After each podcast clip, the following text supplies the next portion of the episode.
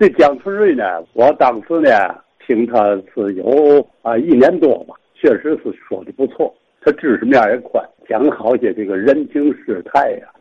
他这个师兄弟啊，好几个存字的啊，蒋春瑞、说春寿、吴存德。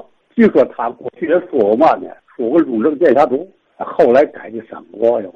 蒋振平呢，解放前我这才十几岁啊，听过他的书，跟马振华。我还听过他的《混混论》《古上英雄谱》，据说写这本书的，我这道听途说啊，天津市啊，那个靠着法院旁边的这个西边道，有个第八小学的校长姓戴，不见得准呐，我这是道听途说来的，写过那么个李金刀，当时这些个所谓的这些个混混吧，当时呢都他把都串一块了，文混混呢有后的后的童四老。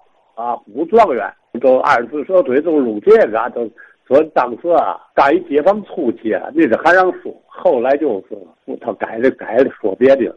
说他这马振华呢，据说呀，最早是干嘛卖肉的，常听听蒋振平啊，另外呢，这个蒋振平不唐天淼的徒弟嘛，他也挺爱说。后来听熟了，他有时候呢，在这个蒋振平没上台之前呢，这。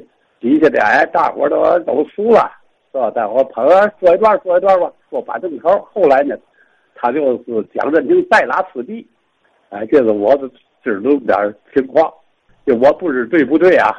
因为我喜欢听评书，还《聊斋》。《聊斋》呢，我也听过，谁？我听过一次。陈和老爷子已经都都是八十来岁了，啊，不就听过一回。九几年我听谁呢？刘立福的。啊，有就有动动说话，听得起戏呀，听起评书，评书你得天天去，断了怎么就没听头？部队的大伙儿，呃，老哥们吧再给我提。